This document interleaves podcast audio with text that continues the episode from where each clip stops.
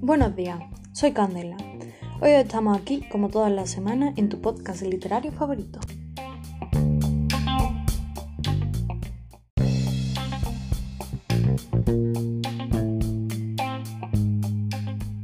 Hoy os voy a hablar sobre una obra del teatro romántico que data del siglo XIX, que narra la historia de don Juan Tenorio, el cual es retado por don Luis Mejía a conseguir cuantas muertes en batalla puedan y cuantas mujeres puedan conquistar.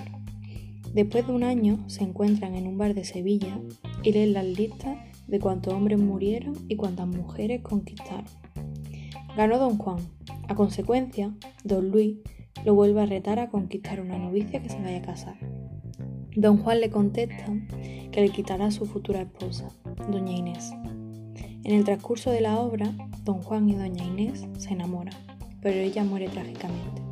Doña Inés le comunica a don Juan que la espera en su tumba, para ir juntos al cielo o al infierno.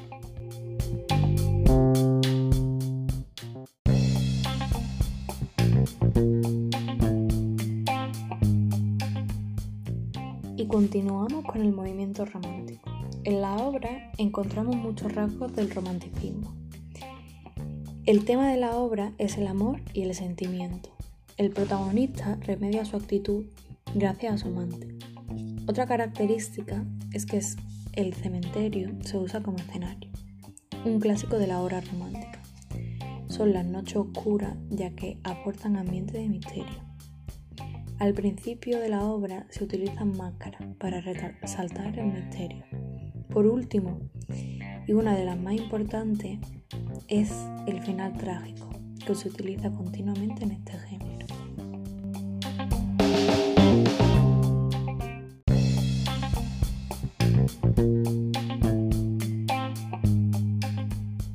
Hablando sobre el amor, esta obra lo trata de dos formas diferentes.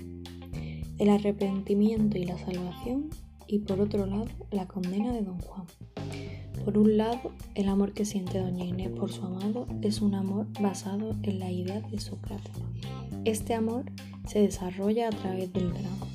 El amor se manifiesta primero hacia una figura seguida por los estereotipos, segundo hacia la belleza, después al alma y por último a la belleza interna.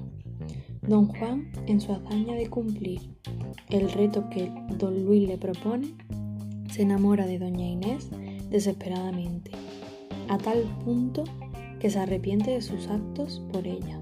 Al final de esta obra, don Juan fallece. Tras su muerte se arrepiente de sus actos y, a continuación se encuentra con su amada doña Inés. Yo pienso que la redención de don Juan es real y él verdaderamente se arrepiente de sus hechos.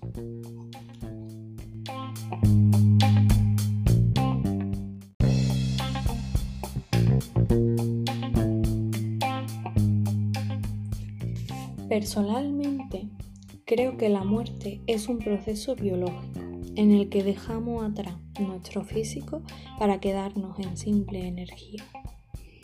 En la obra, la muerte se representa como un concepto abstracto en el que cuando se, se presenta ante los vivos aparece en forma de sombra. En la historia aparecen dos personajes fantasmagóricos.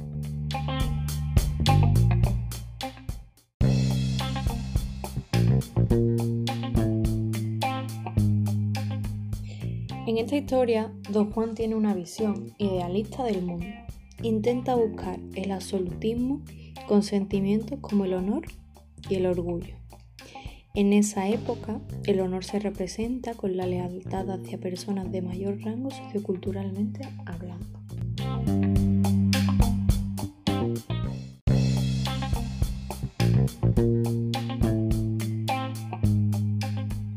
Si hablamos sobre por qué gustó tanto esta obra, podríamos decir que el público buscaba entretenimiento y una historia en la que intentaban reflejar su fantasía amorosa. Hoy en día, esta obra sería muy criticada por la sociedad en muchos aspectos, porque es una obra muy machista y sexista. Creo que en cierta manera La gente lleva razón cuando dice que somos la generación de cristal.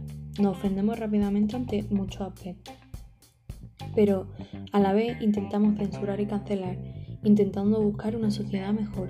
No creo que se deba cancelar series, películas u obras tan antiguas. Es verdad que estas son machistas, racistas, etc. Pero debemos tener en cuenta que son antiguas, que se grabaron en otra época y que la sociedad poco a poco ha ido evolucionando.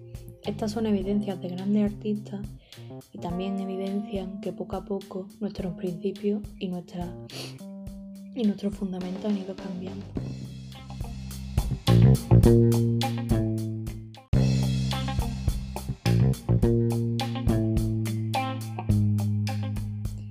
Bueno, oyentes, hasta aquí nuestro podcast de hoy. Os espero la semana que viene. Como ya sabéis, todos los jueves en Spotify y los viernes en YouTube.